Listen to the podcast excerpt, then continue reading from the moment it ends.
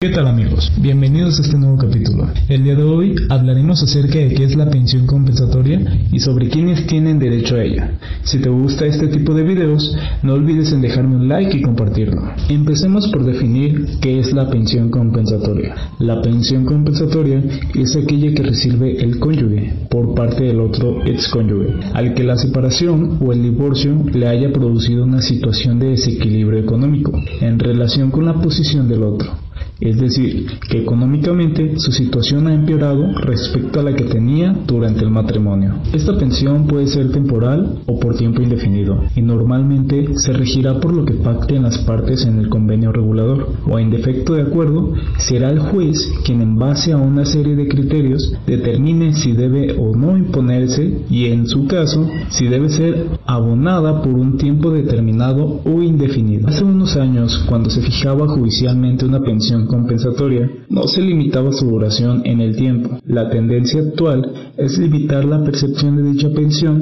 por un periodo determinado, tras el cual se considera que se habrá superado el desequilibrio económico inicial que lo originó. Sin embargo, no habrá derecho a la pensión compensatoria número 1. Cuando la separación o divorcio ocasiona desequilibrio en ambos cónyuges. Número 2 cuando ambos cónyuges dispongan de bienes o ingresos propios para seguir teniendo después de la separación o divorcio, un nivel económico similar al que tenían durante el matrimonio. Número 3. Cuando el excónyuge entre en concubinato con otra persona o entre en un nuevo matrimonio. Por lo tanto, para que exista pensión compensatoria, el desequilibrio económico solo puede ser ocasionado en uno de los dos cónyuges. ¿Cómo se determina si se tiene derecho a la pensión compensatoria?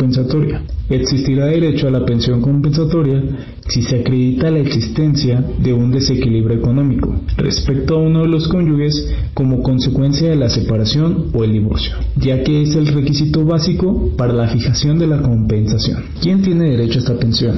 Cualquiera de los dos cónyuges. ¿Qué pasa si no se paga la pensión de alimentos o compensatoria? Si se deja de pagar la pensión de alimentos y o la pensión compensatoria, sin más se incurrirá en delito de abandono de familia, tipificado por el Código Penal. Por ello, en caso de no poder hacer frente a esta pensión establecida, se podrá realizar la demanda de modificación de medidas ante los juzgados, siempre con abogado y procurador, de manera que habrá que solicitar o bien la reducción del pago de la misma o la extinción siempre que esté suficientemente motivado y fundamentado. Esta pensión también aplica para muchas mujeres que temen divorciarse a causa de no contar con ingresos económicos para mantenerse, pues durante el matrimonio se dedicaron a los labores del hogar. En aras de lograr una justicia con perspectiva de género, surgió la llamada pensión compensatoria, que procede cuando, de decretarse el divorcio, se coloca a la mujer en una situación de desventaja económica que incide en su capacidad para hacerse de los medios suficientes para pagar sus necesidades y que le impiden el acceso a un nivel de vida adecuado. Tiene como objetivo compensar a la mujer que durante el matrimonio se vio imposibilitada para hacerse cargo de su independencia económica, principalmente por dedicarse al cuidado de los hijos y las labores del hogar. La pensión compensatoria le proporciona un ingreso hasta que se encuentre en posibilidades de proporcionarse a sí misma los medios necesarios para subsistencia. Ya sabes que si te divorcias puedes pedir este tipo de pensión, siempre haciendo énfasis